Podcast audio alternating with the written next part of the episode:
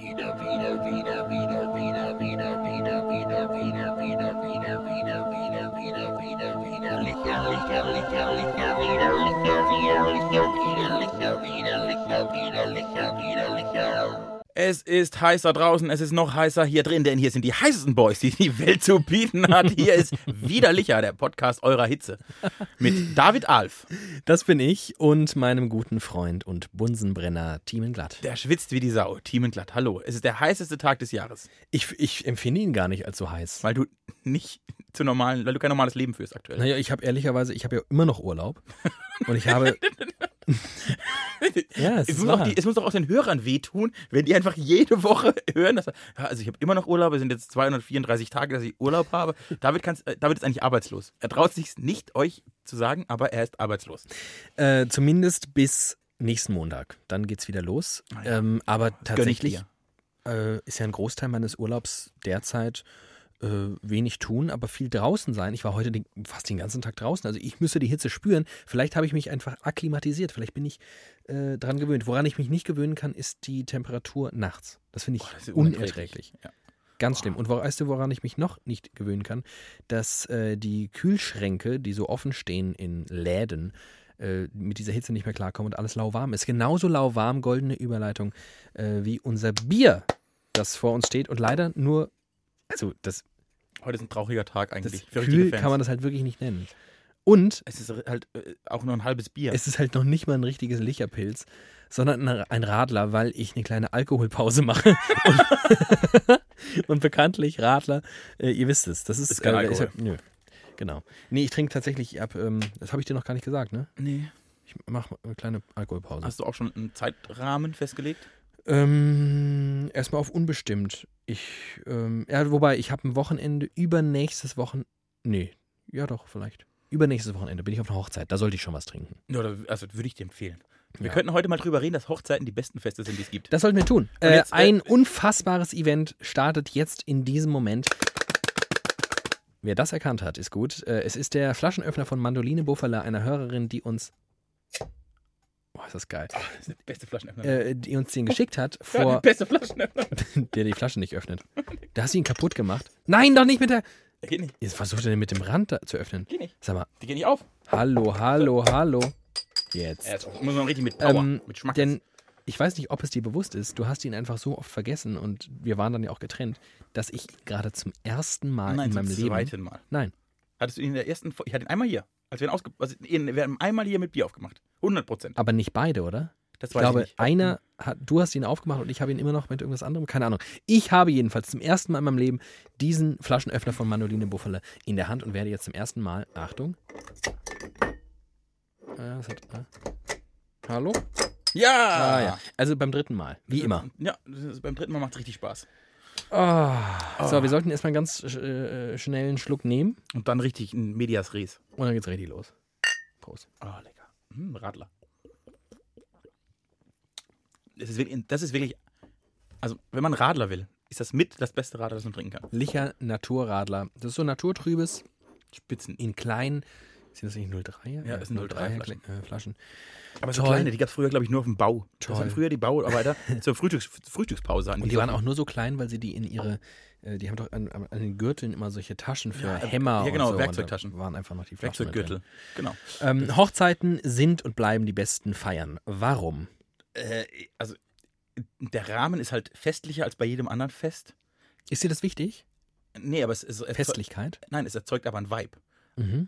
Und man feiert natürlich das Fest an sich, es ist das, das, das Fest der Liebe. Das ist man, auch ganz geil, Man ne? feiert die Liebe. Es macht schon was mit einem. Absolut. Du bist, also die Stimmung bei einer Hochzeit, äh, mal unabhängig von der Stimmung des Festes, aber es ist einfach die Stimmung auf einer Hochzeit zu sein und was man da Mhm. zu einem Treueschwur und whatever, was da alles dazugehört, ist schon eine, das ist, das gibt's nur auf Hochzeiten. Diese Mhm. Stimmung gibt es so nur auf Hochzeiten, was schon per se einfach, eine, einfach cool ist.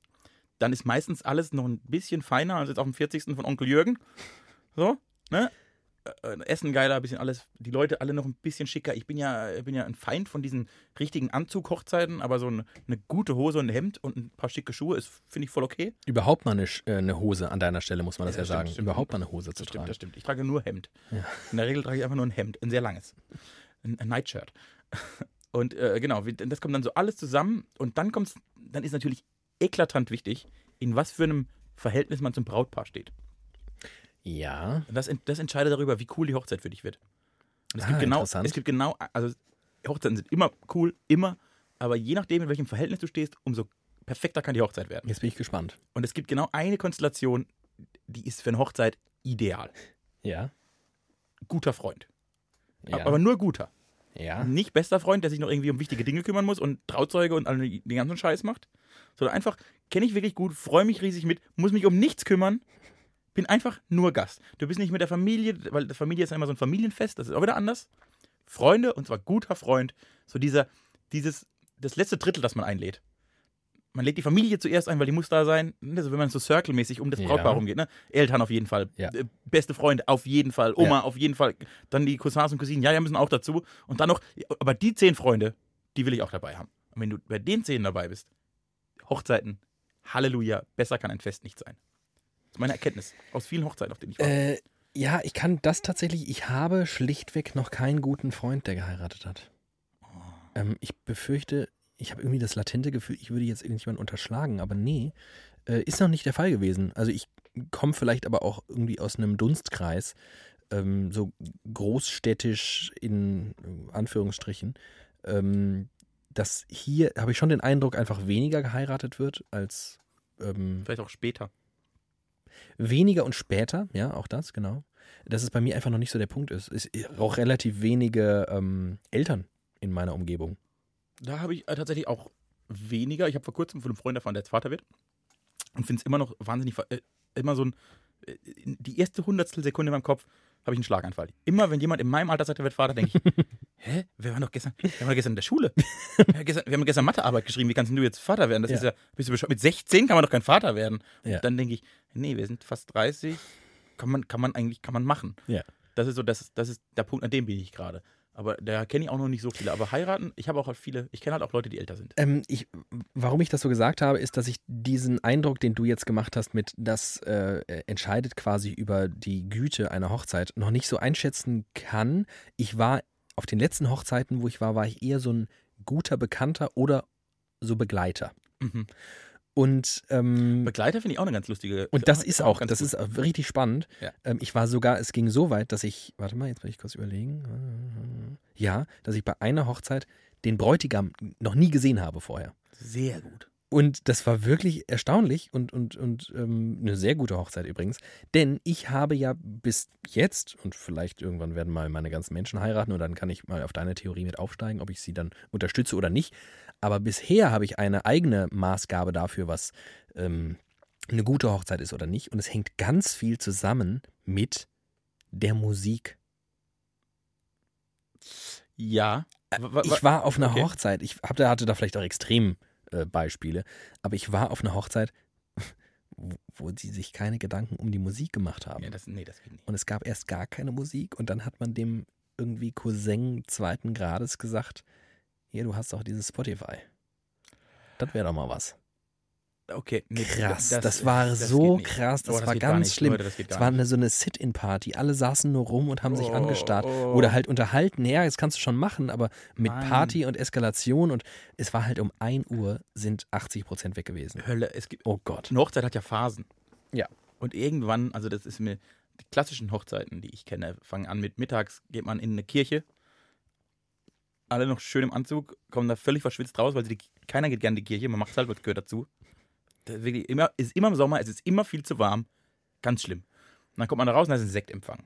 Das ist ganz Genau. schön. Dann schießt man sich erstmal, dann haut man sich mal drei so Sektgläser in den Kopf. Und dann ist, als Mann ist man ja sowieso schon besoffen, weil ich kann, kann so gut Sekt trinken.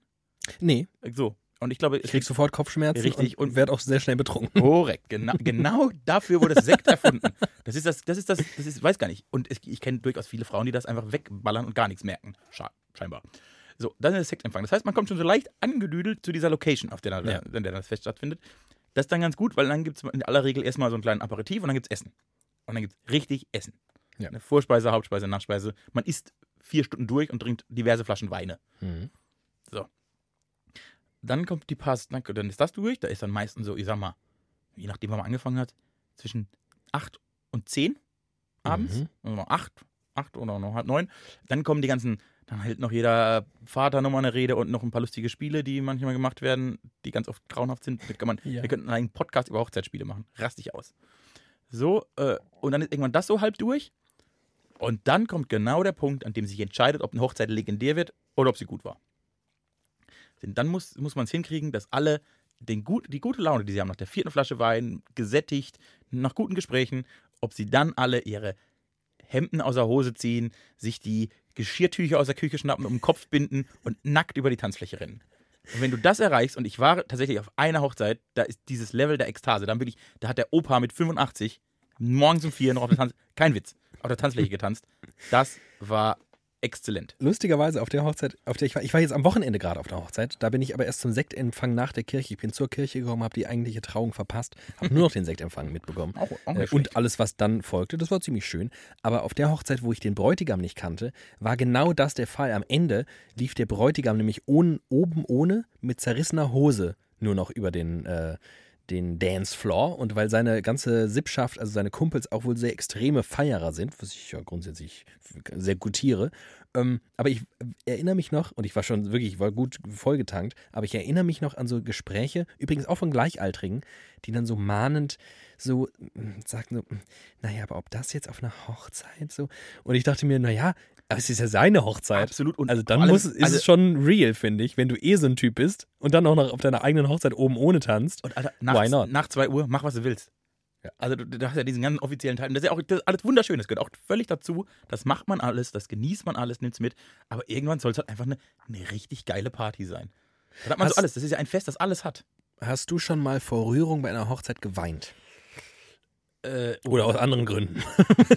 Weil du die Braut eigentlich haben wolltest. Richtig, das passiert mir, das, das passiert mir übrigens erschreckend oft. Also wie viele Frauen in nächster Zeit heiraten werde, die ich alle mal heiraten wollte in meinem Leben. Kann ich ein Buch drüber schreiben. Ein ganzes Lexika. Äh, ich überle- ich überlege gerade, ich, also richtig geheult nie. Ich meine, es gab eine Hochzeit, da hatte ich so ein Tränchen in den Augen, Mhm. so weil ein Lied gerade gut gepasst hat und auch, auch ein Thema, über das man Stunden reden kann. Ich war schon auf so vielen, ich war auch schon auf sehr vielen Trauungen, wo ich gar nicht auf der Hochzeit war. Also ich war in der Äh, Kirche. Ach so, ja. Und äh, Ach, das ist ja doof. ja, äh, ja, da geht man auch zum Sektempfang, Ah. wenn man halt die Leute irgendwie so flüchtig kennt oder Ja. Verein mit denen teilt, whatever. Ja, ja. Das ist ja auch meistens so irgendwie noch im Ortsanzeiger ausgeschrieben, dass die Richtig, heiraten richtig. und so. Am Samstag heiratet das Klärchen den Ja, Kall. genau. Ja. Die Mutter freut sich, kommt vorbei. So genau. Und dann geht man da hin und dann und wie der Unterschied bei Musik ist in der Kirche, was, also was ich da schon alles erlebt habe. und was für Hochzeitssongs. Ich könnte jetzt eine Top 10 der Songs machen, die man bitte nie wieder auf einer Hochzeit spielt. Und eine Top 3 der Songs, wo ich dachte, wow. Mach, mach mal bitte nur eine Top 3. In der einen wieder in die andere Richtung. Also was, ich- was ich nie wieder auf einer Hochzeit nie wieder hören möchte. Egal, also falls jemand diesen Podcast hört und in nächster Zeit heiraten möchte, wenn das Beste von Silbermond läuft, Pinkel, Das ich, Beste, was mir hier passiert ist, kotzig, Es tut so gut. Kotzig, kotzig. Ich finde inzwischen auch, und äh, dann frage ich mich, hat in eurem Leben schon mal jemand auf den Text von irgendwas geachtet? Hört euch über Texte von Liedern an. Super geiles Lied, aber doch nie auf einer Hochzeit. Jeff Buckley, Hallelujah, Ja, wo es um Tod geht und, und äh, hat überhaupt gar nichts Ja. mit diesem Kontext Liebe und Mhm. Beziehung und da gibt es ja viele Möglichkeiten. Also ein, gegen das Lied habe ich an sich nichts. Es ist ein bisschen totgespielt inzwischen, weil es jeder. Aber ich war schon auf Hochzeit, ich war auf so vielen Hochzeiten, auf Trauungen, nicht auf, auf Trauungen, bei denen dieses Lied kam, tot. Äh, und was geht noch gar nicht? Oh, äh, ich glaube, ein neuer Trend ist, habe ich erst einmal erlebt, aber könnt ihr mir vorstellen, Lieblingsmensch von Namika. Oh ja. Oh, und dann auch in so einer Akustikversion, ne? Mhm. Oh, mit so einem, oh Gott, auch gar nicht. Ja, ich habe eine Adele, äh, Someone Like You. Oh ja, Fand ich von Adele, fand ich auch schwierig, äh, weil es, ich finde den Song eigentlich cool, aber gefühlt müssten das doch Songs sein, vielleicht ist das auch Quatsch, aber gefühlt so Songs, die ein bisschen nischiger sind. Also es dürfen nicht solche Mainstream-Hits sein, weil wenn du das Gefühl hast, Absolut. die machen mit dem Hit, spielen die in Stadien von 90.000 Menschen und jeder findet den im Moment geil, dann kann das ja nicht so ein richtiger Song für uns sein, oder? Also dann müssen, wir brauchen doch irgendwie was. Ich sage ja nicht, die brauchen jetzt irgendeine Punkband, die, die Hauptsache irgendwie andersartig, aber, Aber- tatsächlich finde ich so, so ein Hit äh, bei einer Hochzeit auch ein bisschen schwierig. Das ist. Naja, oder wenn's, wenn ich jetzt wüsste, dass das der Hit ist, der die beiden zusammengebracht hat beim ersten Tanz ihres Ja. Lebens. Alles, in, alles Ja. in Ordnung, alles vollkommen okay. Äh, es ist, glaube ich, bei sowas wie, also ich glaube nicht, dass jemand zu Silbermond den erstes, sein erstes Date hatte. Schwachsinn. Das erste Mal vielleicht. Auch das. Aber dann vielleicht nicht mit dem Partner, das wäre auch doof. Äh, dementsprechend, wenn das ein Song in der Bedeutung ist, super. Ansonsten, Leute, lest euch Texte durch. Achtet mal drauf, was, ich, was ist. Also wirklich, das Genre Liebeslied ist ja, kannst du aus sämtlichen Musikrichtungen alles ziehen. Ja. Und es gibt wirklich coole, coole Songs. Jetzt ein Beispiel für, für mich ein überragendes Hochzeitslied. Lass uns leben von Marius Wiener Westernhagen. Okay. Äh, Äh, komm, erzähl mal weiter und ich äh, google den Text. Google den Text, äh, ja, genau. Äh, das finde ich, also da stand, da stand ich vor der Kirche. Vor der Kirche, das Fenster war auf und es kam dieses Lied und ich stand davor und dachte, wow, habe ich noch nie im Kontext mit einer Hochzeit gehört. Wahrscheinlich bin ich nur zu dumm dafür, aber habe ich noch nie gehört. Ein Riesenlied für eine Hochzeit. Ein Riesenlied für eine Hochzeit. Äh, ja, das fand ich schon sehr gut. Jetzt muss ich überlegen, was ich noch schon sehr gut fand. Bisschen schade ist, dass ich gerade zu langsam bin für die Lyrics, aber ich habe sie jetzt, glaube ich. Die Lyrics. Sie reden wieder mal vom Krieg, träumen wieder mal äh, vom Sieg, schwärmen von vergangener Zeit. Was soll ich's? Ach so, was soll's? Ich lebe. Rock'n'Roll stirbt wieder mal, wir sind wieder hart wie Stahl. Die Familie ist gesund. Was soll's? Ich lebe. Ja, ich lebe und ich lebe immer mehr. Was soll's? Ich lebe. Ja, ich lebe. Das Leben ist gar nicht so schwer. Und jetzt habe ich dich getroffen. Du bist drin in meinem Kopf. Ah, hier steht Dude drin in meinem Kopf, Nein, jetzt habe ich dich getroffen und du bist drin in meinem Kopf. Ich habe mich heute Nacht besoffen. weil ich dich liebe. Weil ich dich liebe.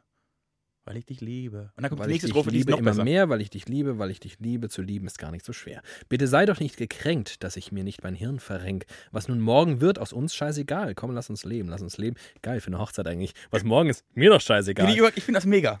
Äh, lass uns leben, lass uns leben, immer mehr. Komm mal, äh, lass uns leben, lass uns leben. Das Leben ist gar nicht so schwer. Da geht's so weiter. Äh, ja, ganz nett. Äh, ungewöhnlich finde ich für eine Hochzeit. Richtig. Ohne diesen Ewigkeitsschwur.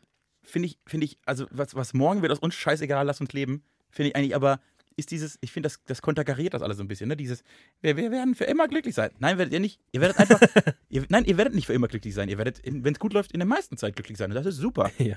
Und ansonsten werdet ihr leben. Also lass uns einfach leben. Wir, wir genießen heute den Tag und die guten Zeiten, die kommen, die Scheißen, stehen wir halt durch und Die leben. Scheißen. Die Scheißen stehen wir halt durch, die Scheißen Tage. Das finde ich gut. Hast du einen Song, wenn du jetzt morgen heiraten müsstest, Ja, von dem du glaubst, den hätte ich wahnsinnig gerne auf meiner Hochzeit? nee. Okay. Aber kann Nee, ja mal, äh, kann tatsächlich. ja mal fragen. Hast du ein, ähm, anders, hast du ein Lied für deine Beerdigung? Oh. Das hat eigentlich jeder. Oh, das ist gut. Ähm, nee, also wahrscheinlich könnte ich dir jetzt ein finden durch Nachdenkerei. Ich würde vielleicht das auf nächste Folge verschieben. Ah. Ähm, ich habe da über meine Beerdigung noch nicht so drüber nachgedacht. Ich hätte halt, ich würde auf jeden Fall einen lustigen Song nehmen. Also es wäre mir ganz wichtig, dass das ein Song ist, der, ähm, der Heiterkeit ausstrahlt ähm, und sehr ironisch ist. Also Mhm. so, das ist so, ja, ist jetzt irgendwie doof, aber Leute, ich bin ein kleiner Staubkorn und Das war ich vorher und bin ich war, war voll cool mit euch und so, macht's gut, seid nicht so traurig und trinkt, trinkt mal eine Runde auf mich. Ich bin ich ja- kann jetzt nicht mehr. Ich bin ja eigentlich gewillt. Jetzt, jetzt, jetzt gehen wir in die Abgründe und in die Perversitäten meines Lebens. Mal wieder. Ich würde am liebsten ein Drehbuch für meine, Hoch für meine Beerdigung schreiben. Ja. Weil ich also panische Angst davor habe, dass, dass, da, dass da jemand Scheiße macht. Dass da ein Lied, da habe ich ja keinen Einfluss mehr. Ja. Bei meiner Hochzeit ist ja der große Vorteil, dass Ja. ich da noch ein bisschen Einfluss drauf Das habe. stimmt. Da wird die Frau vermutlich mehr Einfluss drauf haben. Aber ich bin noch aktiv dabei und lebendig und kann mitreden. Bei meiner Beerdigung kann ich halt nicht mehr sagen, das ist aber ein Scheißlied, bitte nicht, tu das nicht. also will ich zumindest irgendwie so Leute, die, die nicht reden dürfen, weil die das nicht können, Lieder, die nicht gespielt werden dürfen, weil das halt einfach nicht geht. Also wenn ich nochmal auf eine, Be wir machen weiter, wenn ich nochmal auf eine Beerdigung gehe und jemand spielt von Andreas Gabalier, Among sehen wir uns wieder. Einmal sehen wir uns wieder. Among sehen wir uns wieder. Mit der großen Zeile Ablattel drum im Wind. Kommt in diesem Lied vor. Ohne Scheiß. Ich glaube, du würdest wahrscheinlich, aber dadurch wäre es eine Reanimations. Äh, Ich würde aus, ich würde aus dem würdest Sarg aus dem rausspringen. Sarg rauskommen und rumschreien. Seid ihr bescheuert? Seid ihr bescheuert? Ich habe das wenige Geld, das ich besessen habe, für Musik und Filme ausgegeben. Und ihr spielt Ablattel drum im Wind. Total traurige Geschichte hat er für seinen toten Vater und für die Schwester, die beide Selbstmord begangen haben, geschrieben. Ach du Scheiße. Ja, ist auch tatsächlich dramatisch. Und, aber Leute, überlegt euch doch mal was Cooles, was, was, andere nicht haben. Seid doch mal ein bisschen kreativ. Ähm, du hast gerade was ganz Wichtiges gesagt. Ablattel drum. Ja, das auch. Das fand ich auch wirklich herzerwärmend. Ähm, aber zum Beispiel, wer reden darf und wer nicht, weil sie es nicht können. Und das kann man ja auf, äh, anwenden, sowohl für die Hochzeit als auch die Beerdigung. Ähm, ich habe das jetzt, also ich, ich komme natürlich aus einem Beruf und auch so aus einer Veranlagung heraus, wo mir Sprache und wie sie präsentiert wird und wie sie so klingt und wie man so spricht und wie man so textet, sehr wichtig ist. Wo ich mir einfach sehr viele Gedanken mache, Tag ein, Tag aus, darüber, wie texte ich Dinge, wie spreche ich sie aus und so weiter. Gibt auch Leute in diesem Beruf, die das nicht machen. Das, das ist korrekt. Ich, ich würde für mich. Meistens ist es besser, wenn man es tut. Ich würde sagen, ich mache das meistens Ja. so.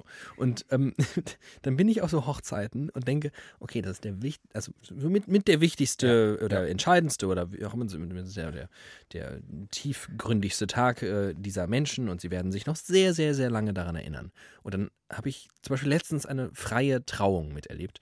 Ähm, dass die jetzt frei war, ich glaube, das ist egal. Ein Pfarrer hätte genauso kacke oder gut reden können. Die Frau konnte halt einfach nicht reden. Also das war ein großes Problem. Die war freie Traurednerin. Die hat irgendwann in ihrem Leben beschlossen, hey, ich könnte doch irgendwie bei so Trauungen einfach Texte schreiben und die dann vortragen und die, den beiden so den Tag irgendwie schön machen und noch ein paar wichtige Dinge mit auf den Weg geben und bumm. Was passierte war, ihr Dialekt erstens, das fand ich schon ein bisschen heavy, weil ich große Probleme hatte, ihr Schwäbisch zu verstehen. Aber gut, da waren viele Koi- Schwaben und so. Hä? wenn du Das nicht ist schon, halt das selber ist schon okay, genau. Aber ähm, das andere Problem war ihre Artikulation, dass sie nicht in der Lage war, ihren, ihren Sämon, den sie aufgeschrieben hat, so vorzutragen, dass du das Gefühl hattest, okay, du liest nicht nur einfach ab, sondern meinst es schon auch in einer Art. Sie hat kein einziges Mal hochgeguckt vom Blatt, sondern einfach nur abgelesen. Und dann dachte ich mir, also ich, wenn ich da sitzen würde, ich, ich hätte geweint und zwar nicht vor Rührung. Wirklich vor, ich war, war so schockiert, weil aus meiner Sicht würde das alles kaputt machen. Ich weiß nicht, jeder ist da so empfindlich und sensibel und so. Und vielleicht haben sie einfach nur drauf gehört, was die so gesagt hat und das war auch irgendwie ganz nett. Ich war letztens auf einer Beerdigung und da hat ein guter Freund vom, vom Verstorbenen gesprochen. Und ja, das, das war ein guter Freund, aber das hat ihn halt nicht zu einem guten Redner gemacht. Der hat auch keine coolen Anekdoten erzählt, sondern einfach nur so aneinandergereihte irgendwas. Ja. Und aber, was machst du? Also wie Hilfe? Was? Du kannst dir doch nicht. Das war doch trotzdem ein guter Freund. Aber was das versaut, was das auch bei mir als nennt man das Gast, Beerdigungsgast, Beerdigungsgast. ja, doch, ich glaube, man ist auch Gast einer Beerdigung. Doch, tatsächlich. ähm, Anteilnehmer. was das, Anteilnehmer. wie, wie das das kurzzeitig zumindest. Der Rest war nämlich total nett und oh Gott, Ja, nee, und man kann auch Nett- von einer, schö- man darf auch von einer schönen eine Beerdigung. nett und schöne Beerdigung. Man darf von einer schönen Beerdigung. ähm, kann man durchaus. Aber das war schlimm und das war auch bei dieser Trauung ganz schlimm und oder für mich zumindest. Ich habe das wirklich sehr, sehr gelitten. Und das, ja, ich würde fast noch sagen, okay, zu meinem, zu diesem Musikding, was mir sehr wichtig ist, nämlich, dass alle dann irgendwann auf dem Dancefloor eskalieren. Selbst wenn es eigentlich keine Dancer sind, das ist ja das Coolste. Wenn Leute auf einmal auf Ja. der Tanzfläche sind, die du eigentlich nie tanzen siehst, dann weißt du, Gute Das Party. ist gut. Gute Party. Hier- ja, hier absolut, läuft's. absolut. Aber ähm, was das kaputt machen kann, wenn jemand Scheiße spricht und wenn jemand Quatsch erzählt, so, so, also Aneinanderreihungen von Banalitäten. Ich glaube, äh, das Traurige ist, ich glaube, es reicht vielen Leuten. Vielen Leuten reicht ja, glaube ich auch. was mich zerstört. Und das ist zum Beispiel. Ach, hat er mich verschluckt. Wie ein trauriger Moment.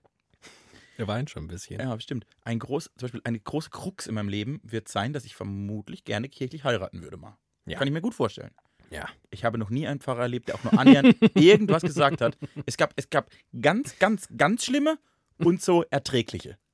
Aber ich Ja. war noch nie, ich war noch nie bei einer kirchlichen Trauung und dachte die ganze Zeit, Alter, wow.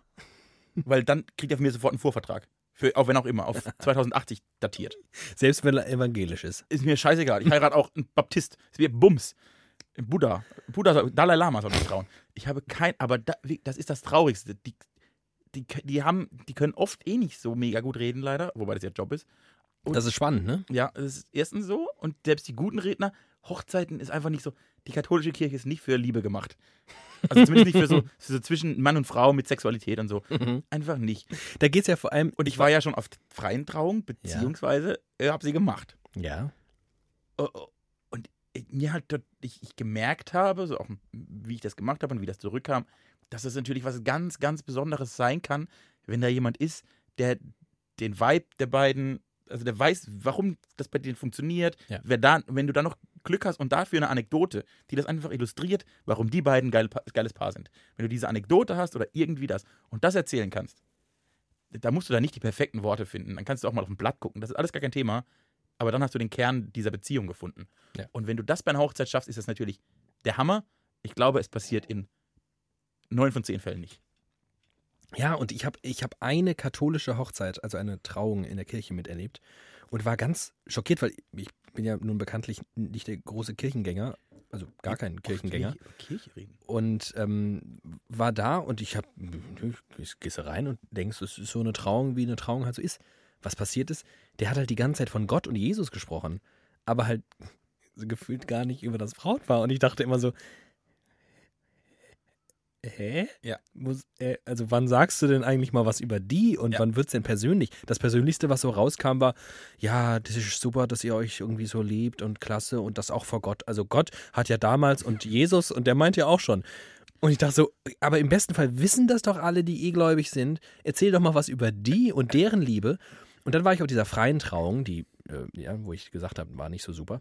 Ähm, was die aber geschafft hat, war schon einfach eine halbe, dreiviertel Stunde über dieses Paar zu Ja, sprechen. und das ist automatisch besser. Und das fand ich, also inhaltlich tatsächlich dann an vielen Stellen auch ganz, ganz schön so und total spannend und auch aus einer ähnlichen Richtung wie damals, also wie, wie dann auch kam, äh, ja, ob das bei einer Hochzeit so angebracht ist, hier oben ohne und Eskalation, die dann sagten, ja, also ich könnte mir das ja nicht vorstellen, bei meiner Hochzeit so im Mittelpunkt, also den, den war dieser, ja ganz lustig, genau, dass die da, dass das so fokussiert war in der ganzen Trauung auf die beiden. Die hätten sich tatsächlich mehr so Metaebene gewünscht Okay. über Liebe im Allgemeinen. So unterschiedlich sind anscheinend die, die Anforderungen, die Wünsche. Meine wäre es halt gar nicht. Also natürlich will ich auf meiner Hochzeit am liebsten wenig über Gott hören, weil ich halt nicht so an ihn glaube. Das macht dann schon Sinn, Ja. für mich persönlich. Aber ähm, auch so im Allgemeinen denke ich doch, bei der Hochzeit, worum soll es denn gehen, wenn nicht um die zwei? Nein, es geht schon auch um Liebe, aber man kann das ja. Ja, das, ja, ist genau. ja das ist ja das, aber das, und das, ein guter Pfarrer würde das vielleicht hinkriegen. Also im Idealfall nehme ich mir ja praktisch die Biografie dieses Paares, hangel mich da entlang und suche Parallelen zu irgendwelchen äh, Weisheiten über die Liebe oder irgendwelche Erkenntnisse, die, die äh, kluge Menschen schon mal gefasst haben. Da kann man Zitate nehmen, da kann man irgendwie einfach, was Liebe, das macht ja ganz viel mit Menschen. Und es gibt ja äh, nicht umsonst schreiben, jeder, jedes zweite Lied, jeder zweite Film handelt vom Thema Liebe. Also du hast ja Anknüpfungspunkte ohne Ende. Ja. Und wenn du das irgendwie so in, in äh, Einklang bringst, und wenn von mir aus ein Pfarrer da noch ein bisschen Gott und so mit rein, Ja, ja. also als Schluss. Es gibt ja auch Leute, die wollen, die gehen ja nicht umsonst in die Kirche. Nein, ist ja auch Macht okay. ja schon also, Sinn. Ich Ja. finde es ja auch okay, wenn er sagt, ja, die haben sich da und da kennengelernt, bla bla und und in der Bibel steht ein Satz dazu, wie das schön sein kann. Ja. Finde ich voll okay. Ja. Einfach, dass man da so ein, so ein, so ein, wie so ein Reißverschluss, der zusammengeht. Ein Brautpaar und die Liebe und das trifft zusammen und dann mache ich da eine schönen, schreibe ich da einen schönen Text drüber. Du dann, solltest vielleicht mal eine Trauung machen. Vielleicht sollte ich mal ganz dringend ich mal eine Trauung machen. Aber was du gerade gesagt hast, hat mich auf eine andere Idee gebracht, nämlich ein guter Pfarrer könnte das vielleicht. Und dann ist mir in den Kopf gegangen, was ist eigentlich ein guter Pfarrer? Und habe dann überlegt, ob der Papst als quasi Oberpfarrer, der Obermufti, der Pfarrer, auch gleichzeitig der beste Pfarrer ist. Oh, ist das cool. Also ob der, wenn du Papst Franziskus, und wenn du Papst Franziskus zu deinen Trauungen holst, ob der die geilste Trauung aller Zeiten macht. Das weiß ich nicht, aber ich glaube, Papst Franziskus wird eine. Ich würde dem unterstellen, der kann eine gute Trauung. Das glaube ich auch. Der kann eine gute. Also, was die ja meistens können, ist, das sind sehr, sehr intelligente Männer, die da. Viele, die im Vatikan sitzen, sind sehr intelligent. Auch Frauen. Hashtag Aufschrei. Jetzt habe ich die Frauen im Vatikan vergessen. Was will ich äh? Männer und MännerInnen im. Vatikan. Pfarrer und Pfarrersrinnen. So, äh, genau, dass, da- dass die ja oft relativ gut mit Sprache eigentlich umgehen können. Das muss man denen meistens unterstellen. So ein bisschen. Schriftlich vielleicht. Vielleicht können die gut schreiben. Und das ist, glaube ich, das nächste Problem, das so ein Pfarrer haben. Ich habe ja, so, nächster, nächster Insight meines Lebens, ich habe ja mit so um die 18, 16, 16, 18 gesagt, ich könnte mir ja durchaus vorstellen, Pfarrer zu werden. Ja. Wenn diese ganze Zölibatkacke nicht wäre und so, das, was ja sofort so einen Beruf tot macht. Weil ja, das ist ja ein mega geiler Beruf. Ja. Du hast ja jede Woche zweimal eine Bühne. ja. Du, hast ja, du, du stehst eigentlich auf einer Bühne Und keiner erzählt dir, worüber du reden sollst. und du darfst zelebrieren und predigen. Mega geil. Ein originaler Traumjob. Richtig gut. Und du, du gibst Menschen sogar noch was auf einer Ebene, die total cool ist. Ja. Also mit Inhalt und so. Und du kannst ja Und Hoffnung und, Und man Hoffnung. kann aber auch mal sagen, hier, da läuft es nicht gut, denk mal richtig drüber nach. Genau. Und das ist ja eigentlich ein, ein Geschenk von einem Beruf. Ja. Wenn da nicht der ganze Jesus-Scheiß dahinter wäre, mit dem ganzen, ihr dürft nicht ficken. Das wär, also das ist halt wirklich Kacke.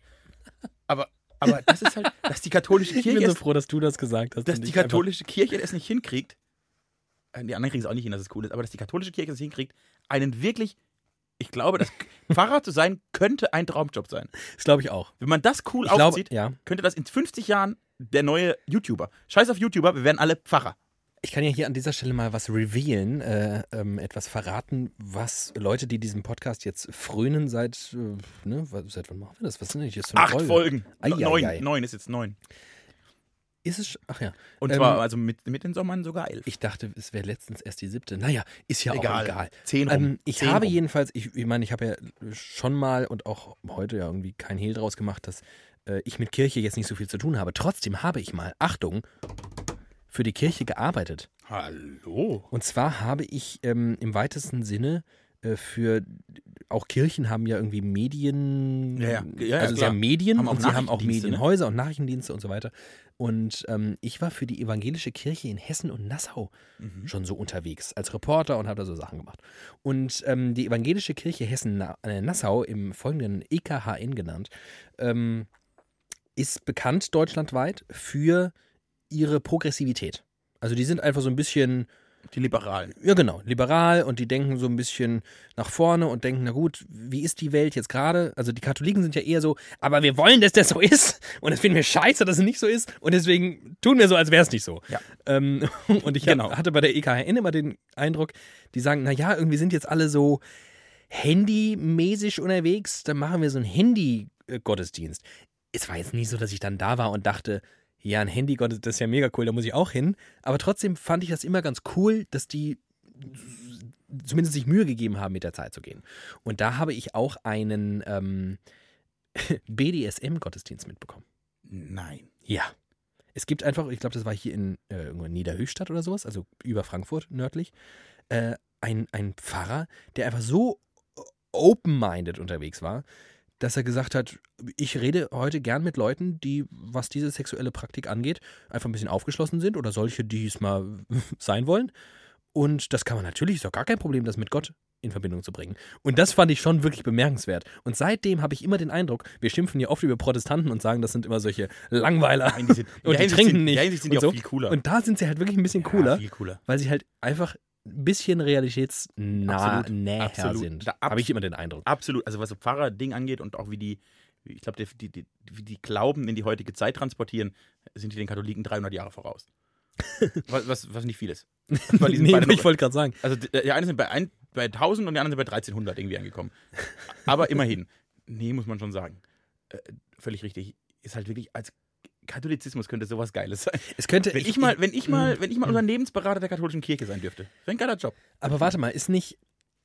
Was heißt Katholizismus oder Pfarrer sein? Also wir sprechen ja eigentlich darüber, dass wir es gerne hätten, dass Leute sich, ach, es muss ja von mir aus nicht jeden Sonntag sein, jede Woche ist fast ein bisschen viel verlangt, finde ich, aber so regelmäßig vereinen, zusammenkommen und tatsächlich auch physisch zusammenkommen. Ich sage jetzt nicht vom Fernseher oder vom Radio oder so. Oder hier im Podcast bei Widerlicher, was ja quasi eine wöchentliche Predigt ist. Wir sind eure Religion. ähm, sondern wirklich zueinander finden und beieinander sind und Ja. da jemand ist, der tatsächlich spricht Ja. und Dinge anspricht, die schön sind, die traurig sind, die ähm, zum Nachdenken anregen, die äh, auch mal anecken und, und, und provozieren und so. Ich finde die Vorstellung davon mega geil und überlege, ähm, Eine Religion zu gründen. ob genau das auch ohne Religion funktionieren könnte.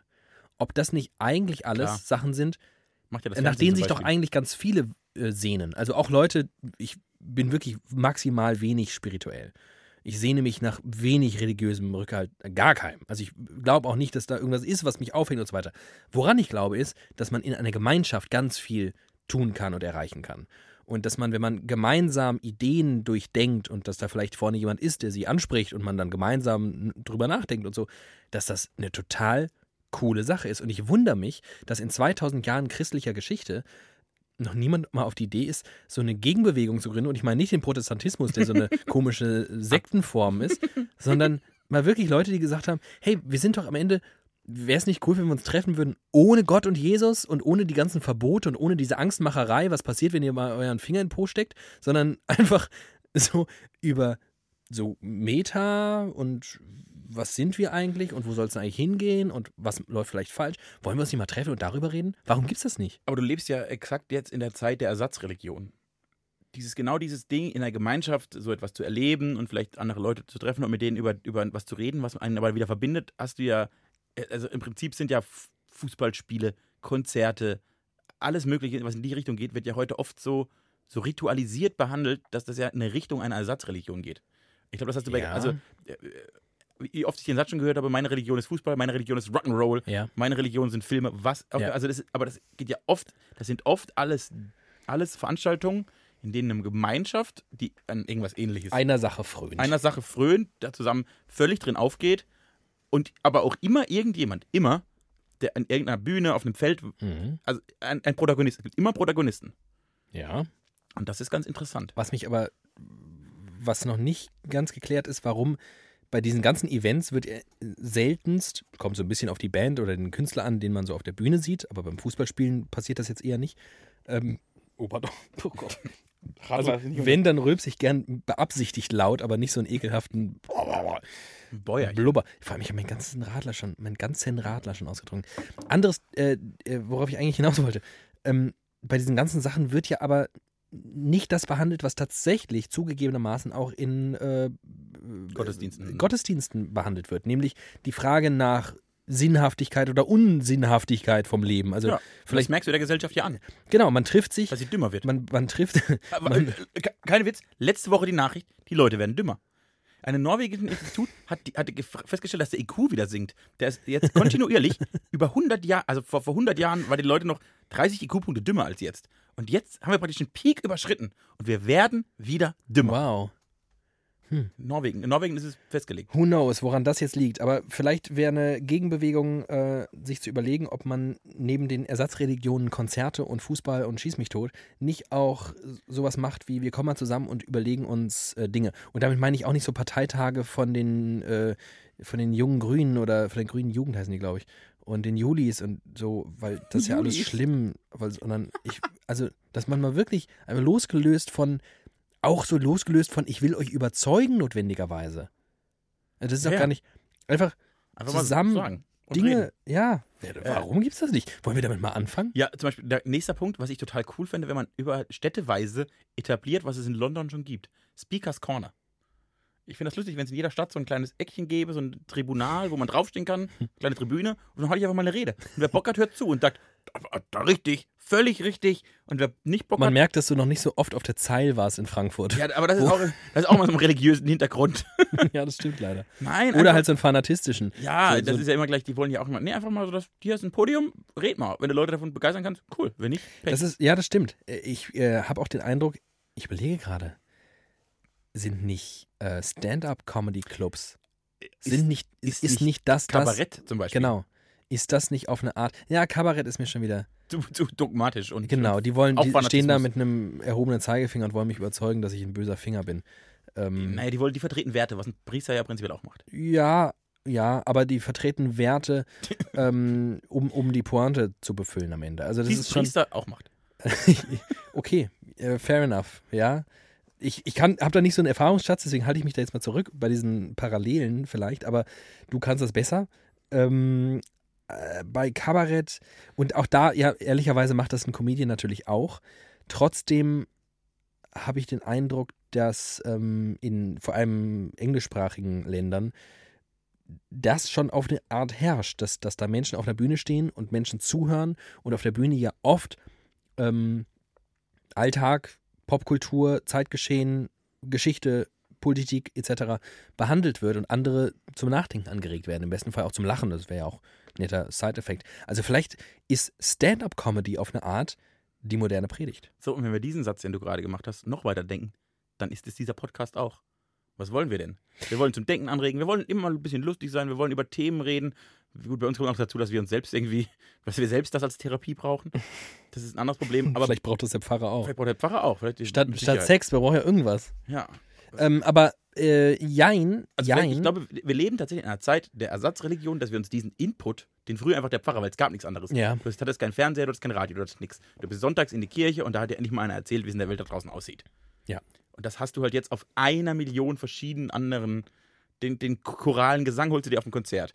Den geistigen Input holst du dir aus einem Podcast, aus einem, von einem Komiker, von einem Kabarettisten, von der Tagesschau. Also du hast, kriegst ja alles zusammen. aber gibt kein Aber. Doch. Du bist nicht beieinander. Es ist alles virtuell. Du sitzt Konzerten alleine in der Bahn und hörst dein Ding. Du Ja, sitzt alleine zu Hause und guckst die Tagesschau. Äh, was? Und was lernen wir daraus? Was lernen wir zwei daraus? Wir müssen auf die Bühne. Wir müssen auf die Tour gehen mit Widerlicher. Wir große- gehen auf die große Widerlicher-Tour 2023. Oh nee, das ist mir zu lang. Ja, wir brauchen erstmal, wir müssen erst, wir müssen, Mausi, wir müssen erstmal äh, hier äh, publik werden. Wir müssen aber richtig bekannt auch jetzt. Wir haben ja, wir haben ja bis heute, das ist ja ganz, ganz, das ist ja ganz lustig. Wer zu diesem Zeitpunkt diesen Podcast hört, ist ja Teil eines erlauchten Kreises, der ein bisschen wächst, glaube ich. Also es gibt schon ein paar, aber es ist ja alles durch so, so eine kleine Mund-zu-Mund-Propaganda, so eine, so eine, so Hast du mal gehört? Wir haben exklusiver Country-Club, sowas. Hey, ähm, da ist irgendwas und mach doch mal, such doch mal, such doch mal nach Widerlicher, Widerlicher. Ja, mit IE. Uh. Aber äh, dass wir mal irgendwie das an die große Glocke gehängt hätten, dass wir mal Leuten gesagt hätten, die wir nicht so geil finden wie euch. Euch. Ähm, hier, äh, wir haben einen Podcast, hört mal, haben wir bis heute nicht gemacht. Nee, äh, das, das ist so, so sind halt wir, ne? weil wir auch ein bisschen dumm sind. Wir hätten das mal ein bisschen, aber wir können das ja noch. Das ist ja nicht weg. Ich glaube auch, das können wir schon machen. Ähm, Ich wäre da voll dafür. Ich, hab ich- glaube, wir sind auch jetzt an einem Punkt, dem ich uns der Welt. wir machen das mal äh, hier nicht äh, diese Woche. Machen wir das diese Woche? Ja, ja. Ja ich habe Zeit, ich habe immer noch Urlaub. Ich kann mich ja jetzt mal um, um eine coole Marketingstrategie über, cool, ähm, cool. äh, kümmern. cool. Dann lege ich das jetzt in deine Obhut. Boah, also jetzt muss ich mal sagen, war ein ganz äh, feuriger Start in diesem Wow. Podcast. Hallo, Wow. hallo. Wie lange haben wir, haben wir Du, da möchte ich gar nicht drüber reden. Das geht schon richtig lang hier. Ähm, hast du irgendwas auf dem Herzen? Wollen wir zwei Mäuse mal über was sprechen? Wenn nicht, ich habe noch was auf dem Herzen. Schüttel dein Herz aus. Ich ähm, habe in der vergangenen Folge, am Ende, hast du mich ja noch gebeten, ein Thema zu finden, was jetzt nicht so tagesaktuell Ja. ist. Oder doch, was, ich glaube, du wolltest was Tagesaktuelles Genau. haben. Ähm, und alles Zeitlose sollten wir noch hinten anstellen. Und ich wollte anfangen und dann äh, kamen wir irgendwie doch auf Ösil und dann wollten wir eigentlich nicht über Ösil reden, dann haben wir doch über Ösil geredet und so weiter und so fort. Ähm, in Brandenburg, das ist jetzt auch nicht mehr so tagesaktuell, aber Ist- unsere Hörer, die. In Brandenburg, in Brandenburg ist mal wieder einer voll durch die Allee gegurkt. Was soll man auch machen mit 17, 18 in Brandenburg? Ist das so? Das ist von Reinhard Grebe. Reinhard Grebe, der die, der die Sanifair, der Sanifair verklagt hat. Warum das denn? Mega lustig. Reinhard, Reinhard Grebe ist ein Kabarettist und Musiker, ne? Das ist dieser Typ, der Und immer mit- mit äh, ähm, Indianer. Indianerfedern am, am Klavier sitzt. Also den würde ich nicht als klassischen Kabarett, der ist ein Geist, ihr Kandidat. geisteskranker Das ich geil. Künstler, Künstler. Reinhard Grebe kann man mal, wenn man, wenn man richtig gut drauf ist, Ja. der kann einen gut unterhalten. Ja. Äh, der hat Der hasst übrigens sein Lied Brandenburg, ne? Da wird er immer drauf angesprochen und Brandenburger hassen ihn ja dafür, Ja. was ihm auch im Nachhinein ein bisschen leid tut. ja, da kommt auch Achim Menzel drin vor, ein Star. Der Äh, leider tot ist. ja, das stimmt, das war Das schade. ist so ein süßes Mäuschen. Äh, der hat äh, die Rasthöfe in Rheinland-Pfalz, glaube ich, verklagt, weil er das nicht in Ordnung fand, dass man für Pinkeln bezahlen muss. Dass man Okay. 70 Cent bezahlen muss und dann aber nur einen 50 Cent Ja.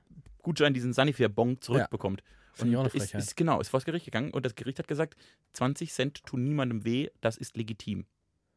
Ja, die Gemeinheit ist ja, dass du aber im Laden nichts für 50 Cent bekommst. Nee, du kaufst dir dann einen Snickers Und- für 3,80. Richtig. Und wenn du sie sammelst, was ich schon eine Zeit lang, ich bin mal eine Zeit lang sehr viel gependelt mit dem Auto und hatte sehr viele Sanifair-Bons, Weil du sehr oft kacken musst. weil ich sehr, sehr oft, ich habe so eine komische Kackkrankheit.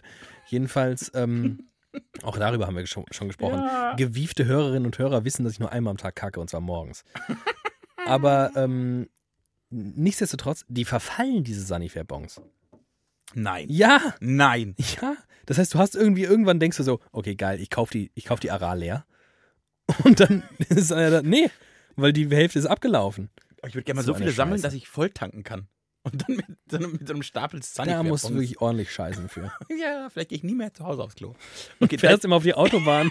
ich bezahle 70 Cent, um einen 50 Cent Gutschein zu bekommen, damit ich irgendwann mal meine Tankfüllung mit Sanifair-Bons bezahlen kann. Das ist, das ist BWL-Lehrgang 1 mit Team und Glatt. Wie verbrasse ich das Geld, das ich nicht besitze? ähm, Dein Thema, auf das ich wieder nicht äh, reagiert habe. in Brandenburg gab es vor einigen Wochen Zeugnisvergabe. Oh, ich weiß, was kommt. Ja, und dort haben einige Schülerinnen und Schüler, nämlich solche, die ein 1-0er Abitur So gemacht wie wir haben, damals. ähm, gaben, äh, haben, haben ein Extrazeugnis irgendwie bekommen und auf dem Zeugnis stand ein Zitat und nicht eins von Goethe oder von Schiller oder wie man das so erwartet vom akademischen Lehrbetrieb, sondern von der Band Die Ärzte, der besten Band der Welt. Ähm, Aus Berlin. aus Berlin. Und Ich weiß auch welches Zitat. schieß los. Es ist nicht deine Schuld, dass die Welt ist, wie sie ist. Es wäre nur deine Schuld, wenn sie so bleibt. Ja, wunderschönes Zitat. Übrigens auch ein ziemlich cooler Song. Ist wirklich gut. Deine Schuld. Kann man mal. hören. Ähm, kann man mal hören. Ähm, ich habe da zwei Andockungspunkte. Und ich beginne mal mit dem Niederschwelligeren. Das ist Und dann können wir hinten raus uns noch ein bisschen einfach aufregen. ja, bin auch eher der niederschwellige Typ. Ähm, deswegen frage ich dich, ähm, was ist, und, und du bist ja jemand, der sich viel mit Sprache auseinandersetzt, viel mit Literatur und Lyrik und Poesie und sowas. Hast du so ein Zitat, dass du, äh, weiß ich nicht, ob es jetzt auf deinem Grabstein stehen muss oder ob du es dir, wo du sagen würdest, Oh. das könnte auf deinen Körper tätowiert werden, weil das ist ein Zitat, das du so, das ist so, ah, Das passt ganz gut. das ist so, ganz vielem. ja. Ja, äh, wurde ich auch schon oft mit diesem Zitat konfrontiert in meinem Leben übrigens, weil es sehr gut ist. Äh, das ist lustig, weil ich ja sage, ich würde mich in meinem Leben niemals tätowieren lassen, außer ich finde einen Satz, den ich so gut finde, Ja. dass ich den auf meiner Haut Ja. tragen möchte. Äh, und- es, es gibt ganz, ganz viele Sätze, die ich aus Liedern habe, meistens aus Liedern, die, die in die Richtung gehen, aber diesen einen Satz, wo ich sage, wow, der pulvert mich so weg, ja, den habe ich noch nicht gefunden. schade. Ja, also es gibt wirklich, ich hab, ich, wenn ich drüber nachdenken könnte, würden mir jetzt bestimmt zwölf Millionen Sätze einfallen.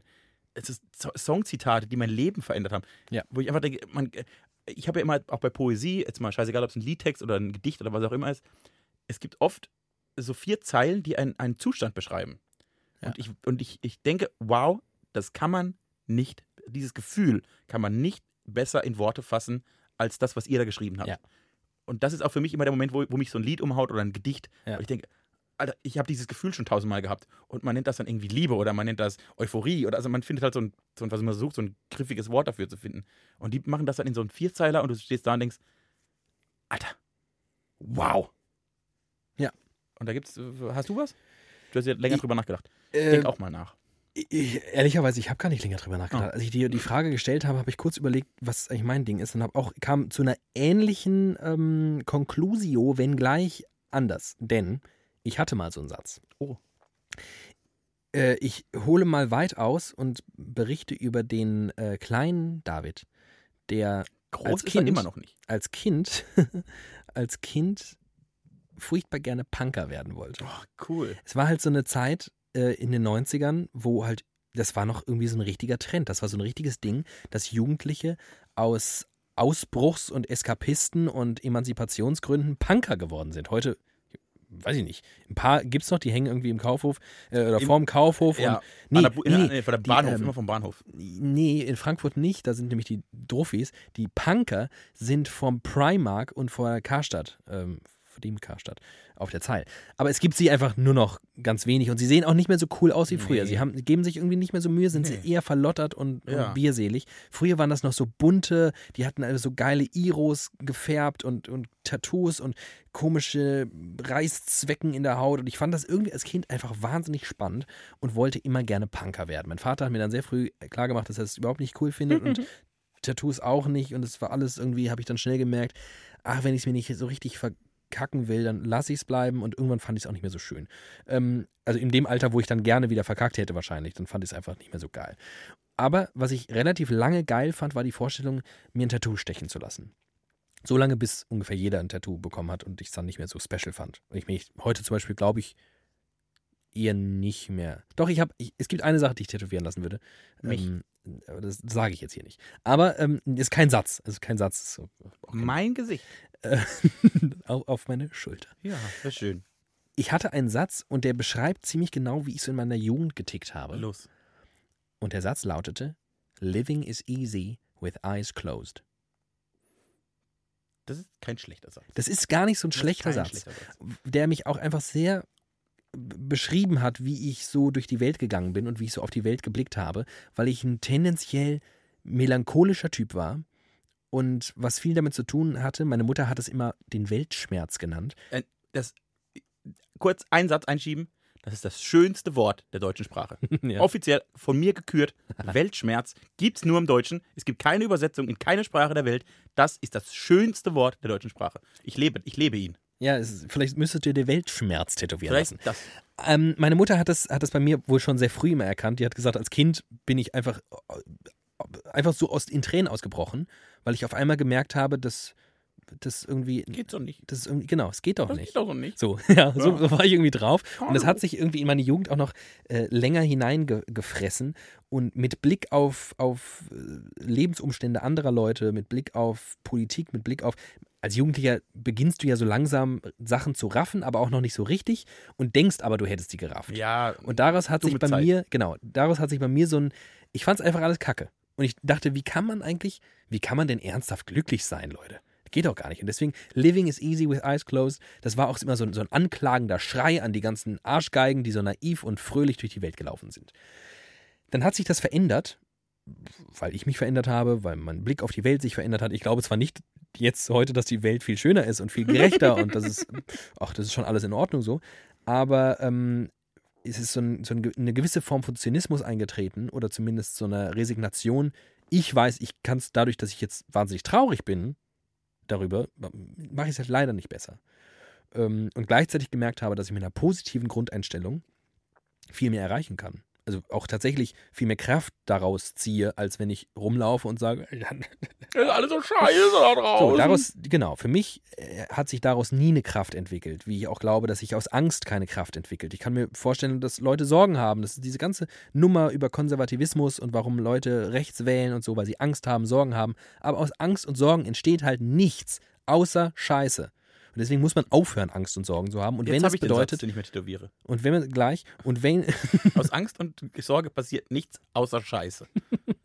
David Alf. Wird auf meinem Rücken mal stehen. vielen Dank dafür. Okay, mach weiter, sorry. Ich Ähm, ähm, ich, ähm, oh Gott, jetzt habe ich leider wirklich fast, fast den Faden verloren. aber ich, finde ihn wieder.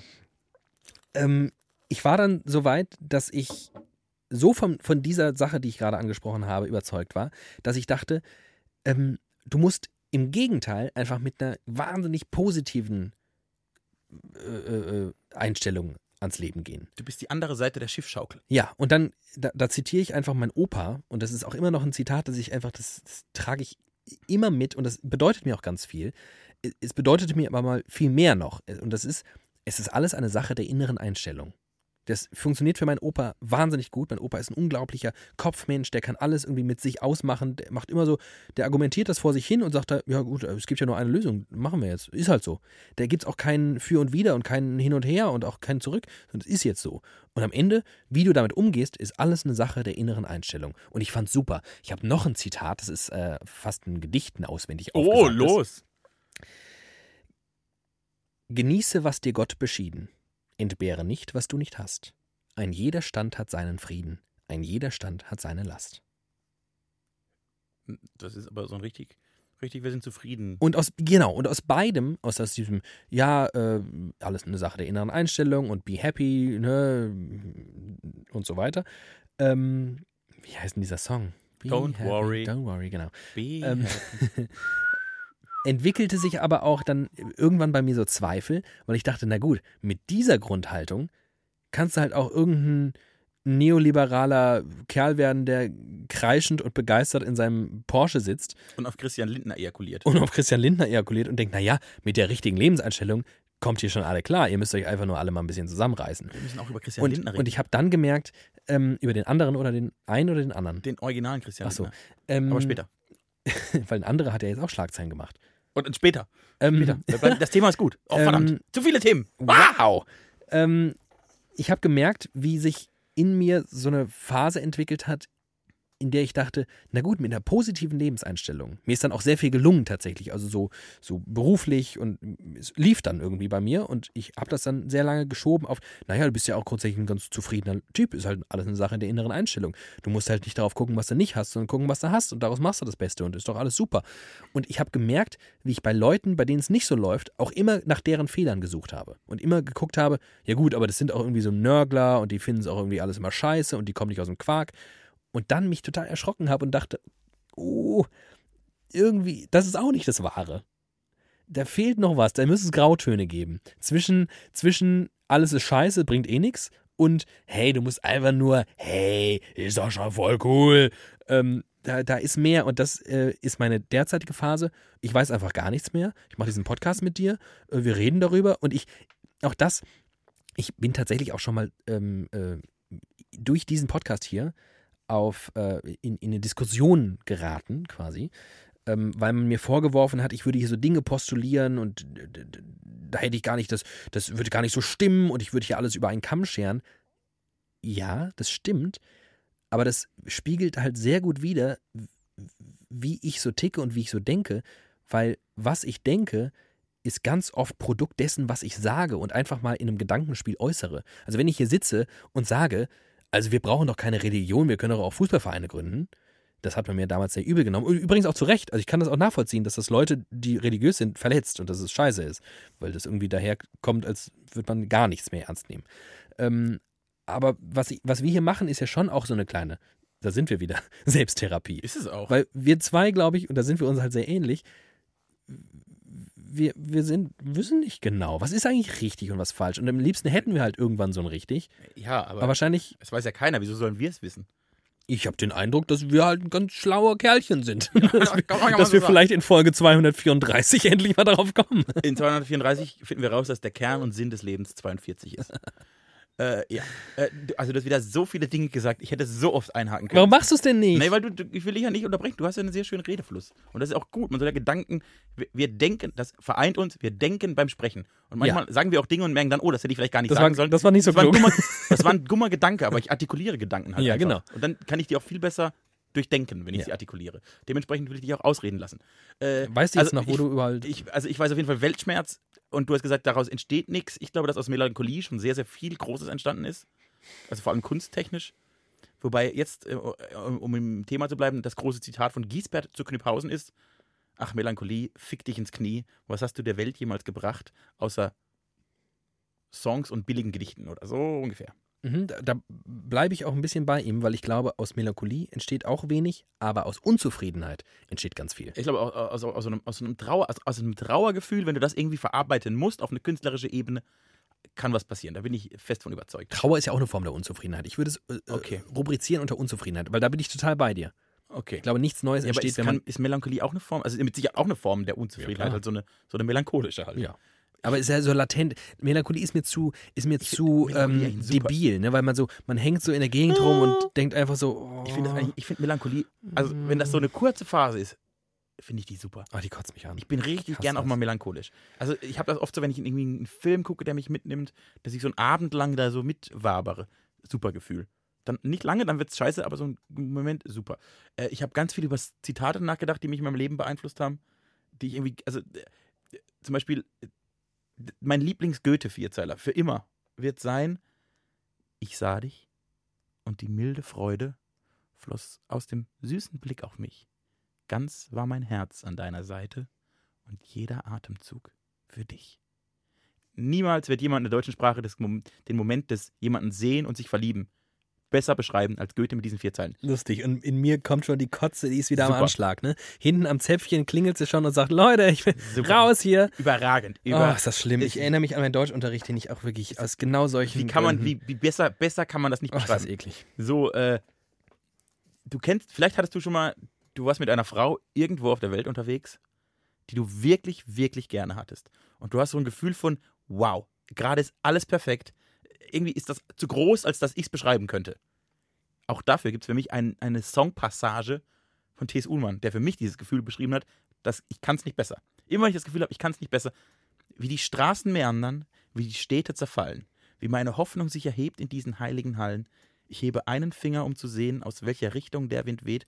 Und der Wind steht gut, denn es ist nicht zu spät. Ich habe ein Gespür entwickelt, wie gut es mir geht. Ich weiß nicht, es weitergeht. Ist das, ist das noch Teil oh, des oh, Textes? oh, nein, nein. Äh, Ich weiß nicht, ich habe ein Gefühl entwickelt, wie gut es mir geht. Oh, ein Kuss auf die Stirn und danke für die Stunden. Man fühlt sich, als habe man die Liebe erfunden. Ich will dich treffen, wo es am schönsten war. Ich will dich treffen in 10.000 Jahren am Reservoir. Finde ich, Ja, aber geil. Ich fand die, Alter. letzten, die letzten vier, fünf Das Zeilen, ist- das sind die geilsten. das ist auch genau. Ich, nur ich finde dieses, also ich mag total diesen Satz, wie die, wie die Straßen meandern, ist einer der Ja, Sätze, die mich. Ich, hat noch nie jemand, glaube ich, habe noch nie irgendwie in einem anderen Kontext diesen Satz so gehört und finde ihn überragend, wie die Straßen meandern. Und dann hat dieses äh, ein Kuss auf die Stirn und danke für die Stunden. Man fühlt sich, als habe man die Liebe erfunden. das ist geil. Alter, Könnte das vielleicht ein Song sein, der auf deiner Hochzeit gespielt wird? ist in der engeren Auswahl. Vielleicht. Vielleicht. Äh, ich habe ja eine Lebenspartnerin mal mit einem Tomte-Song kennengelernt. Ach, wie schön. Ja, ganz gut. Gut, auch mit dem, auch, äh, darf ich dann noch ein, ein, ein, ein, ein Zitat droppen? Ja. Äh, nämlich, ich meine, ich bin ein guter Mensch, weil sie konnte ihn auswendig. Dieses, dieses Songzitat, diesen Songzitat, dieses, dieses Songzitat. Weißt du, was du mir bedeutest? Auf einem Platz in meinem Herz steht dein Name an der Wand und ich will, dass du es erfährst. ja, das ist schön. Ich finde das andere finde ich schöner. T.S. Ullmann, T.S. Ullmann. Äh, das erste ist aus New York. New York von Tomte, wie ich finde, der beste Song über Liebe, den jemals in deutscher, der jemals in deutscher Sprache verfasst wurde. Schön. Leute, New York, Tomte. T.S. Ullmann kann leider nicht so gut singen. Das ist ein einziges Manko, aber der Text ist der Hammer. Na gut, das kann Markus Wiebusch ja auch nicht und das ist trotzdem kein Hinderungsgrund für die. Nee, weil der hat auch schon ganz viele kluge Sätze geschrieben. Ja, die sind sehr klug, das stimmt. Es ist irgendwie schon besser, im Taxi zu weinen, als im HVV-Bus. Finde ich, um, um, um, den Zustand, um den Zustand des Ich habe kein Geld. In dem Song geht es nur Ja. darum, dass man kein Geld hat. Ja. Und dann einfach reinzubringen, irgendwie schon besser im Taxi zu weinen, als im HVV-Bus, ist, ist das Gefühl der Armut in ein Bild gegossen. Alter, häng's ins Louvre. Ja, ist sehr schön. Ich habe noch ein Zitat, ich habe ein äh, äh, Songzitat, über das ich immer stolper, also eine, eine Zeile, ähm, die noch schöner ist, wenn man natürlich das in der Melodie hört und wenn man es Absolut, vor allem äh, auch bei allem. mit dem Reim hört. Ach fuck, jetzt habe ich das schon anmoderiert. Ich hätte die ganze Zeit natürlich auch schon ähm, äh, jugeln können. Äh, Ich versuche das mal nebenbei, während ich hier äh, Darf noch, ich dann, dann, dann würde ich noch ein Songzitat Ja, mach droppen. das. Aus meinem persönlichen Lieblingslied. Oh. Und da ist dieses, äh, zum Beispiel, wir leben ja in einer Zeit, wir orientieren uns, wir haben das mal gemacht, als wir über die Hochzeitsanträge geredet haben, dass wir in so einer Hollywoodisierung leben, vor allem was die Liebe angeht. Ja. Und das halt alle, wir wollen eine rosa Wolken, wir wollen, dass das ist wie bei, in diesen ganzen Kackfilmen.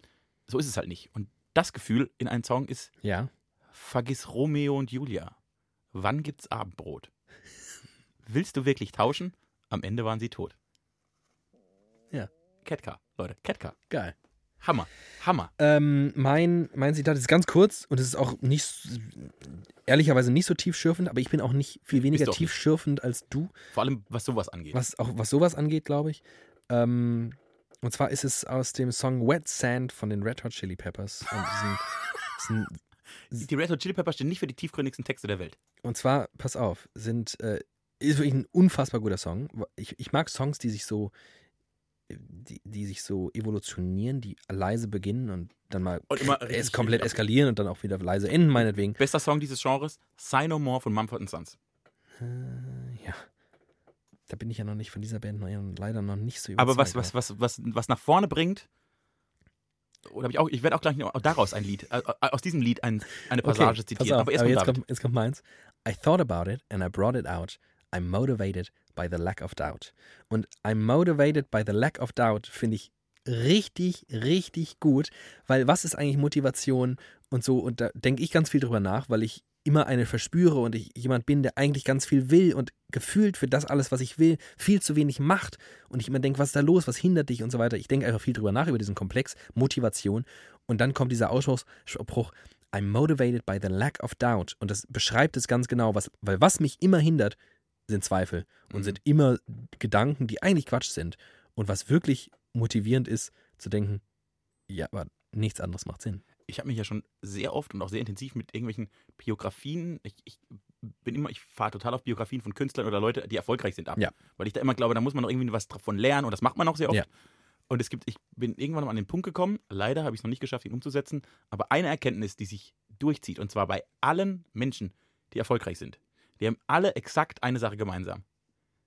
Sie haben es einfach mal gemacht. Sie haben es einfach mal gemacht. Die haben einfach, okay, ich mach's jetzt. Und dann haben sie es gemacht. Ja. Und dann sind sie zwölfmal auf die Fresse geflogen und dann haben sie es einfach nochmal gemacht. Ja. Und ich glaube inzwischen, es ist, wenn du gut bist und wenn du Talent hast, alles super, hilft ungemein und öffnet Türen und wenn du Leute kennst, alles. Aber du musst irgendwann an dem Punkt sein, wo ich sage, okay, ich mach das jetzt einfach. Scheiß drauf. Und wenn du, glaube ich, da drüber bist, ich glaube, es kann ganz schön sein auf der anderen Seite. Man muss sich nur mal trauen. Ich glaube auch. Schön wär's. Oh, schön wär's, wenn wir, wir sitzen halt noch hier und machen unseren Podcast. Aber auch gut. Ja. Oh, ich darf heute ganz viele Lieder zitieren. Ich bin richtig glücklich, wenn ich über solche Sachen nachdenken darf. Richtig, das geht mir richtig gut. Das ist so oh, wie schön. viele Lieder ich Jetzt habe ich aber noch eine Idee Ja, oder eine Frage. bitte. Äh, sprechen wir jetzt über das, was mir auch noch eingefallen Ja, ist los, zu dieser was, was Ärztenummer. zu dieser Ärztenummer eingefallen? Oder sprechen wir über was anderes? Nö, ich finde, das würde mich interessieren. Also, ich, ähm, ihr werdet es wahrscheinlich noch irgendwie wissen, für alle, die den Podcast vielleicht in 34 Jahren hören und sich fragen, hä?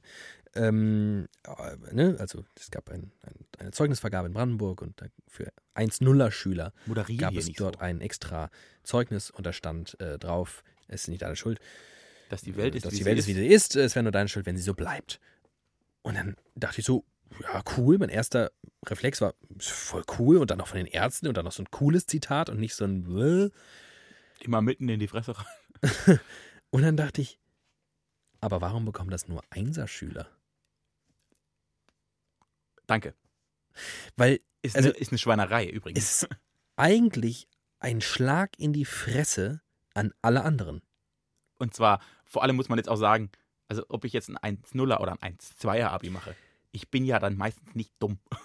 Selbst fucking, wenn ich ein 2-9er bin, 3-4er Abi, scheiß doch, wenn ich gar kein Abi habe. Meine, einfach auf jedes das, Abi. Das wirkt jetzt so ein bisschen gutmenschelnd und so und hey, es sind doch alle irgendwie voll klug. Aber blicken wir mal alle zurück auf unsere Schulkarriere. Und blicken mal alle zurück auf Leute, die 1-0er Abis haben. Da Und auf Leute, die so 2-3 eine haben. und solche. Da gibt's so eine und solche. Also, ich kenne ganz schön viele 1-0er Schülerinnen und Schüler, die ganz schön kacke waren und die die Welt auf jeden Fall nicht bereichern werden durch ihre Kackigkeit und Angepasstheit und durch ihre Fähigkeit, Dinge auswendig zu lernen und ihre Fähigkeit, konform zu sein und immer nur das zu sagen, was der Lehrer hören will und niemals den Mut zu haben, mal irgendwas anders zu machen. Ja. Und wenn wir was in der Geschichte gelernt haben, dann ist es das, dass Leute, die die Welt wirklich zum Guten verändert haben, Leute sind in der Regel, die Dinge mal anders machen, die Dinge einfach so machen, wie sie vielleicht bislang nicht gemacht wurden. Und wenn die Schule ein Hort ist für etwas, dann ist es für Dinge so zu machen, wie sie sich gehören. Und 1-0er-Schüler, ja, sie sind sicherlich wahnsinnig intelligent. Und ich sage nicht, dass es nicht 1-0er-Schüler geben mag, die auch total tolle Menschen sind, die die Welt vielleicht auch verändern können. Gibt's. Aber es ist nicht die Befähigung dazu. Und dieses Zitat auf ein Zeugnis zu machen von 1-0er-Schülern ist für mich so ein Stempel. Hier, ihr seid diejenigen, die die Welt verändern. Bitte macht, sonst wäre es scheiße. Aber dass das nicht überall draufsteht, Ja. ist eine absolute Frechheit. Was du schon daran merkst, ist, wenn du die Leute, mit denen du einen Bachelor oder einen Master gemacht hast, nach dem Abi-Zeugnis fragst und da schon wieder alles. Also, äh, ich habe sicherlich mit Leuten studiert, die ein besseres Abi hatten als ich und ich habe mit Sicherheit einen besseren Hochschulabschluss als die. Absolut. Und das, also das ist schon alles konterkariert. Es wäre halt, schreib das doch auf jedes Abi. Schreib das doch einfach auf jedes, Jedes- fucking Abi. Schreib das auf jedes Abi, weil jeder, der, der das macht, ist potenziell in der Lage. Vor allem, äh, der, der Gedanke hinter des, des, des Songs ist ja, dass, wenn das jeder hört, ist gut. Weil wenn jeder glaubt, ich kann die Welt verbessern, ist gut. Ja. Und das wird nicht die Elite, die die Welt verbessert werden. Wenn wir die Welt verbessern, machen wir das alle ein bisschen. Da habe ich mich richtig geärgert. Und das Lustige war, dass ich am Anfang aber auch noch so gefangen war. Ich habe übrigens auch in der medialen Berichterstattung, das hat ja einigermaßen viele Wellen geschlagen, weil alle irgendwie, ne, schönes Sommerloch-Thema. keiner in Frage gestellt. Aber es, aus meiner, also ich habe nie irgendwas gelesen oder gesehen, wo es mal jemand einfach weitergedacht hat. Ja. Ich glaube, das waren halt alle so. Also Und erstens, i- mir ging es ja am Anfang genauso. Ja, genau. Ich dachte, hey, cool, die Ärzte, wow, und dann noch so ein cool, wow, yeah, super. cooler, cooler Move. Ist, es ist ja per se, der Gedanke ist auch cool. Und was man jetzt auch sagen muss, es wurde auch oft dahingehend vereinfacht, irgendwie in der Rezeption, dass Leute geschrieben haben, auf brandenburgischen Abiturzeugnissen stand der Satz. Und Ja. erst wenn man den Artikel angeklickt hat und den ganzen gelesen hat, war klar, oh, das war nur die 1-0er. Ja. Also ich glaube, dass, dass der Inhalt bei vielen schon ankam. Fände es allgemein cool und um jetzt mal eine große Kurve zu unserer kompletten Sendung zu ziehen, wenn sich Leute mehr Gedanken darüber machen, was in Songtexten vorkommt und das dann aber auf, auf also schreib doch auf jedes Abschlusszeugnis einen guten Songtext. Wäre ganz geil. Das wäre super. Und zwar in jeder Jahrgangsstufe. Weil du nach der fünften Klasse natürlich was anderes denkst, nach der zehnten und nach dem Abi nochmal was anderes. Ja. Und schreibst auf, auf Hochschulzeugnisse. Es gibt so viele großartige Songzitate. Also ich könnte kiloweise davon raushauen. Das ist schön. Wie lange sind wir denn schon? Ich habe jegliches Zeitgefühl verloren. Ich auch und es ist mega cool. Und ich möchte nicht drauf gucken. Äh, okay, dann lassen wir es. Geil! Geil! Juhu! Und Richtig jetzt die Sendung beenden. ich finde so geil, wie du einfach genau den anderen Rückschluss aus dieser Situation Ich dachte, hattest. wir sind an einem super Punkt, wir hören einfach auf. Und ich, Ich dachte, bin- wir sind am super Punkt, wir machen für immer weiter. genau, ich bin an dem Punkt, wo ich denke, das war eine ziemlich schöne Sendung. Ja. Why not? Okay, ich, oh, oh, ich überlege jetzt nur noch eine Sekunde, ob es noch irgendwas gibt, was ich unbedingt mit dir besprechen wollte. Ja, gern. Christian Lindner hat eine neue Freundin. Eine ganz junge. Sie ist äh, 28 und RTL-Journalistin. RTL-Journalistenschule äh. Habe ich gelesen, äh, ich habe es gelesen und habe mir dann erst einen Instagram-Account angeguckt. Ja. Es gibt ja Klischees von solchen Leuten. Also es gibt ja Klischees von so ne neoliberalen Christian Lindner-Typen und dann gibt es Klischees von ihren Freundinnen und wie dieses. Und wenn halt alles zusammentrifft, sitzt man schon relativ amüsiert am Computer. Muss, will ich nur mal sagen. Ist äh, ein gutes Paar. Passt Ähm, alles, passt oh, alles. Du hast, glaube ich, auch von dem anderen Christian Lindner, den ich eben so Nie gehört. diffus angesprochen habe, nichts mitbekommen. Vielleicht auch andere nicht. Ähm, Christian Lindner ist auch, okay, ich hoffe, ich vertue mich nicht völlig, aber das ist, glaube ich, das, was an mir vorbeigeflogen ist all die Zeit. Der stellvertretende Chefredakteur der äh, Bild am Sonntag. Nein. Also ein anderer Christian Lindner. Also, Wäre auch noch geiler. Äh, super. FDP-Chef und stellvertretender Chef. Und es würde. das- Verwundern würde es mich nicht. Er würde schon gut passen in die Zeit. In jedem Fall ähm, hat der einen Kommentar geschrieben und sich über die MeToo-Debatte aufgeregt. Und zwar nicht die äh, Hashtag METOO, sondern Hashtag METWO.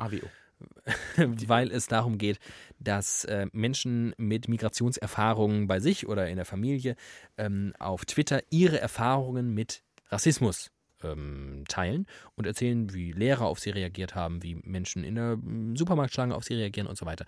Ähm, und er hat einen Kommentar geschrieben, äh, wir sollten uns doch bitte nicht einreden lassen, dass wir ein Rassismusproblem haben, weil wir Deutschen, wir sind einfach super duper und bei uns läuft alles super und wer hier was Gegenteiliges sagt, das ist nicht in Ordnung, weil wir Sicher? sind richtig tolle äh, Antirassisten. quasi. Sicher, dass das nicht der Christian Lindner ja, sie sind sich, glaube ich, was das angeht, relativ einig. Aber Äh. bevor ich jetzt hier komplette Lügen erzähle, schaue ich mir das nochmal. Äh, äh, diese, diese Me Too, Ja. diese neue, das, war, das waren echt auch viele coole, also das war echt ganz interessant, das mal bei Twitter nachzulesen. Ich habe mich auch mal ein halbes Stündchen durchgelesen. Da waren ein paar gute Sachen dabei und auch vor allem halt sehr viel erschreckende. Und auch manche Dinge, wo einem selbst klar wird, erstens, wow, was habe ich für ein Glück, dass ich hetero, weiß und männlich, blass und arm, weil wir bleiben, wie wir waren, Ketka, äh, bin. Also einfach, dass, dass man sich Dinge nicht vorstellen kann, weil man sie halt einfach im Leben noch nie erlebt hat. Das ist das Erste.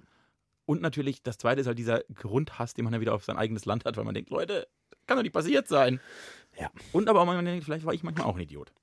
Absolut. Will mich da nicht freimachen. war Ich, bestimmt- ich kann mich von Rassismus. Äh, bestimmt ein großer Alltagsrassist. ich glaube, ich, ich glaub, ich glaub, äh, davon kann sich, können sich die wenigsten, also Nee, vielleicht niemand ich glaub, freimachen. genau, weil ich glaube- Rassismus ist halt einfach erstmal was, man, man steckt Leute in die berühmte Schublade, weil sie, weil man nicht sofort sie mit sich selbst äh, verbinden kann und weil man vielleicht aus Mangel an Empathie oder sonst irgendwas einfach Andersartigkeit immer damit bestraft, es irgendwie kategorieren, so- äh, kategorisieren zu wollen und das ist am Ende Rassismus. Ich werde wahrscheinlich, also dass ich jetzt ausfällig werde, dass ich wütend bin, weil der Mann vor mir schwarz ist und ich weiß, ich würde es also ehrlicherweise ausschließen. das ist, das Ja. ist mir relativ Wurst. Aber genau, und, aber das ist ja vielleicht, vielleicht haben wir es in weiten Teilen tatsächlich im Land so weit geschafft, dass wir das, das, das darauf können sich, glaube ich, viele einigen.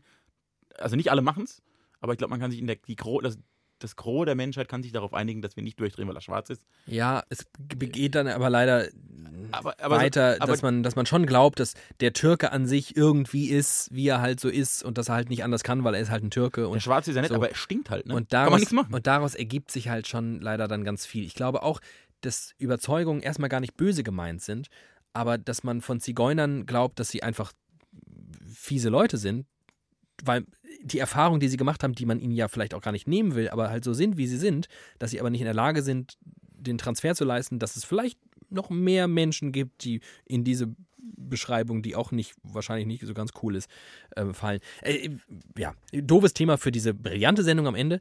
Ähm, Christian Lindner ist tatsächlich der stellvertretende Chefredakteur Okay. der Bild am Sonntag. Haben wir das geklärt?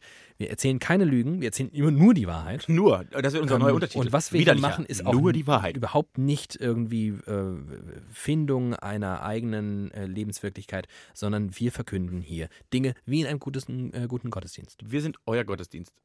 Schön, dass ihr an dieser Predigt heute wieder teilgenommen habt. Ja.